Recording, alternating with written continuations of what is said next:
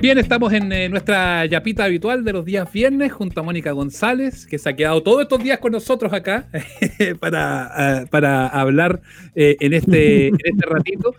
Mónica, me estremeció ver, no lo, había, no lo había recordado y me estremeció ver hoy día en redes sociales cuando eh, alguien volvió a publicar ese, ese spot que hicieron de esa campaña que hicieron en Ciper ustedes de Soy Ciperista y que uno de esos videos fue protagonizado por Jaime Mañalich. Fue todo una señal al final de cuentas. Bien impresionante, ¿no? Sí, es bien impresionante y la responsable soy yo porque él eh, siempre se demostró muy, muy ciperista, e incluso hasta hace muy poco.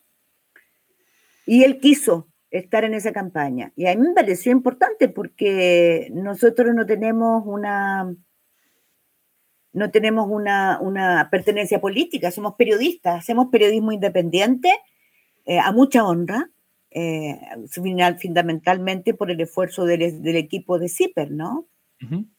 Eh, si toda la gente supiera lo que yo gané durante los 12 años que fui su directora, se reiría un poco. Y lo que ganaban los periodistas, ¿no? grandes periodistas, pues son todos muy buenos. Muy buenos. Y entonces, bueno, él, lo, quiso y yo hoy día miraba y, me metí, a veces yo soy un poco boyerista con las redes sociales, yo no tengo Twitter ni Facebook. Pero dije, qué terrible, en qué mundo estamos viviendo, porque eh, que él esté y que nosotros, habiendo sido un ciperista, habiendo aportado a la campaña, hayamos barrido con su política, eso muestra la independencia de Ciper es el fiel reflejo de nuestra fuerza, de nuestra independencia. Claro, porque a lo mejor en otro lado habrían dicho, no, pero ¿cómo? Si él nos ayudó en su minuto, bajémosle un poco. No seamos así. No, y nunca lo vamos a hacer. Y por eso investigamos cabal a fondo hasta que doliera, porque en el gobierno de Bachelet nosotros fuimos periodistas también. Y, y hemos sido en todos los gobiernos desde que nacimos, y ese he sido yo desde siempre porque yo por supuesto no soy periodista hace 13 años. Hmm.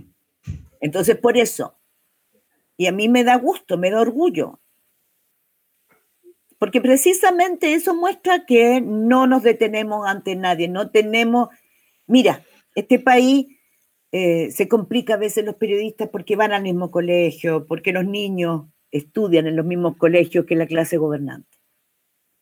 Por eso uno tiene que mantenerse absolutamente alejado del poder.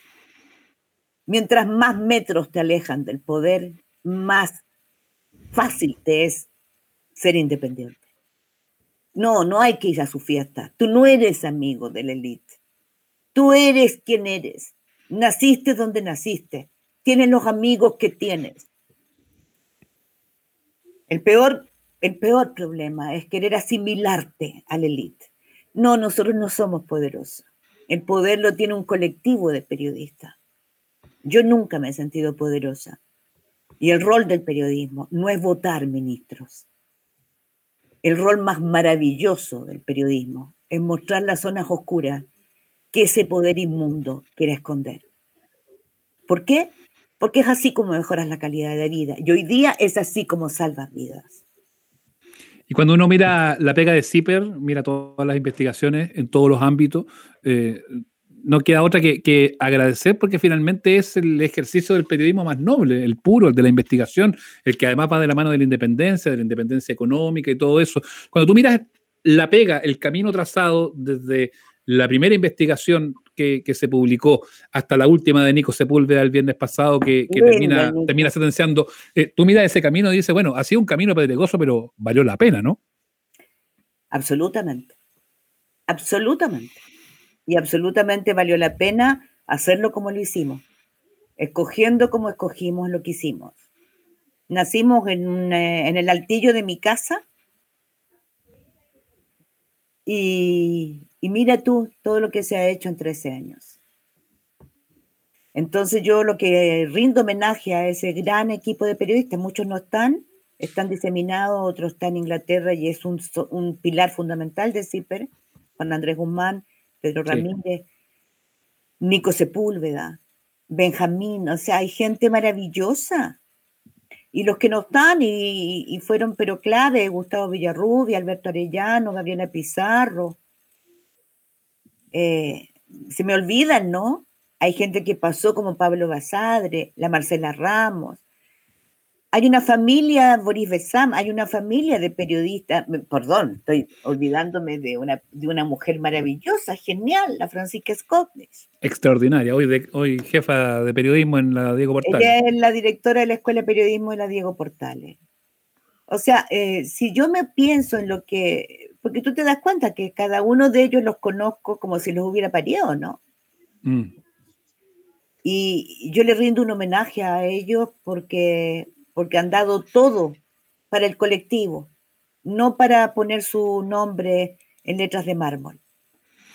Y a mí ese periodismo, hoy día en que la danza de ego está desatada, eh, es el que más me emociona, me, me da esperanza. Hay esperanza.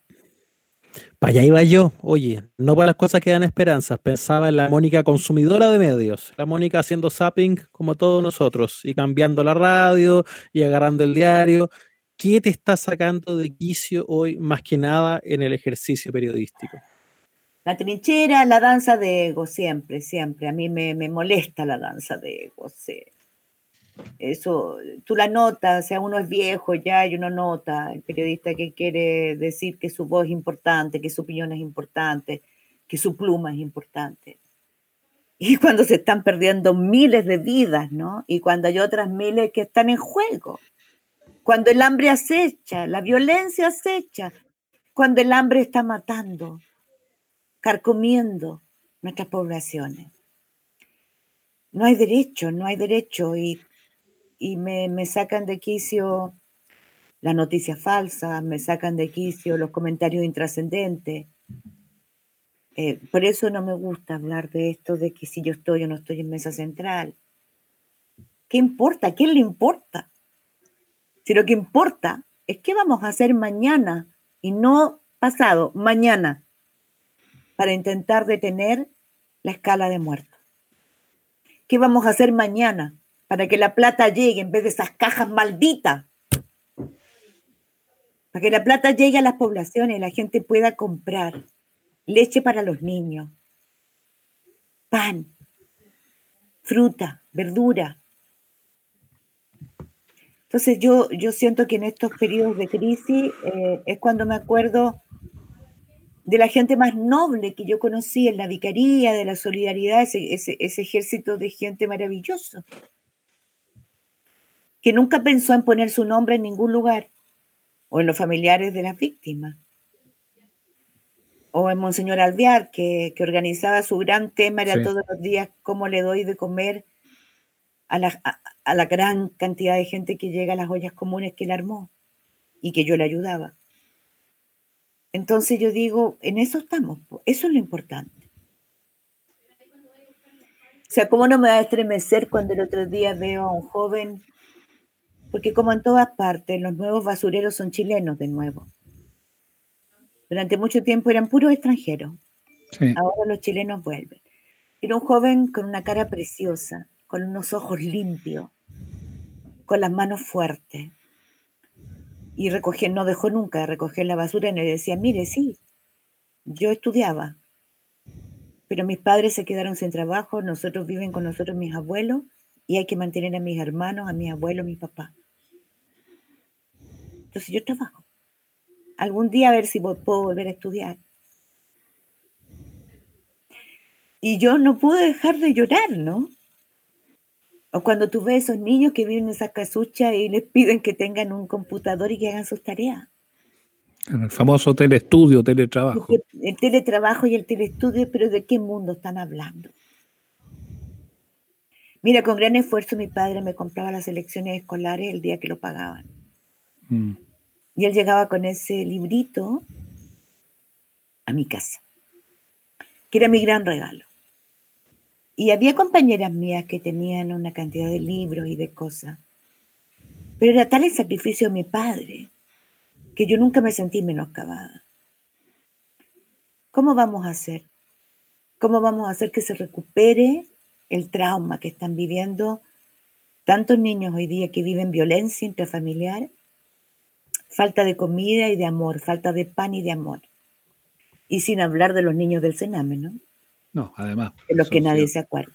Sí, por más que los pusieron primero de la fila, fue, solamente humo eso. ¿Cuántos gobiernos? Y la señora Javiera Blanco no ha dado nunca una excusa que me parezca razonable. Mm. Entonces, ¿sabes qué? Cuando me preguntas qué me da rabia, las urgencias que no se, se toman urgencia. Es que no se dan cuenta que eso es violento, violencia pura. Y el periodismo tiene que desarticular la violencia. A eso iba yo, a eso iba yo. ¿Qué es lo que tenemos que hacer en el periodismo hoy por hoy entonces? Como para que sea, eh, como para que sea una pega que, que, dignifique todo lo que está pasando, como para que no, no seamos calificados como muchos tratan de hacerlo por ahí, de que somos un gremio de mierda, que estamos más preocupados de cuánto marcó el rating o que estamos más preocupados de cuánto bueno, algunos están preocupados, ¿no? Para que estamos con tonteras, algunos están preocupados de eso. Mm. Sí, pues, pero ¿qué, qué debemos hacer? cuenta del privilegio que tienen de estar eh, mostrándose en el teletrabajo. No, hmm. pues nosotros tenemos que mostrar y hacer, interpelar para que los conductos entre los niños del Sename y el poder estén, para que el postnatal sea para que las mujeres que hoy día son la mayoría de las jefas de hogar en los sectores pobres, las miren, las huelan. No, no huelen mal. Son pobres, pero no huelen mal. Son bellas y nos necesitan. Nos necesitan. Y son la mayoría de los jefes de hogar. Tenemos, para que nadie diga, no los vimos antes. Tenemos que mostrar, visibilizar, ir al encuentro, mostrarle, interpelar a y decirle, haga algo con esto. No siga entregando cajitas, señor. Utilice a, los, comerciantes del barrio, porque así mantiene la correa del aprovisionamiento. Quiere reactivar la economía, empecemos por la escala local y no por los grupos económicos mostremos, estudiemos, salgamos, los que tienen más jóvenes. La conversación eh, en esta colita, en esta yapita que hemos hecho de los amables oyentes con Mónica González. Mónica, nuevamente, así como te dije el, eh, miércoles pasado, muchas gracias por eh, este rato, por esta lucidez y por esta conversación tan grata que has tenido con nosotros y con la gente que nos escucha. No, gracias a ustedes, un abrazo grande, porque vamos a buscar la fuerza todos juntos para salir de esta una vez más. Que te vaya muy bien, Mónica, muchas gracias. ¿ah? Muchas gracias, Mónica. Chau, chau. Chao.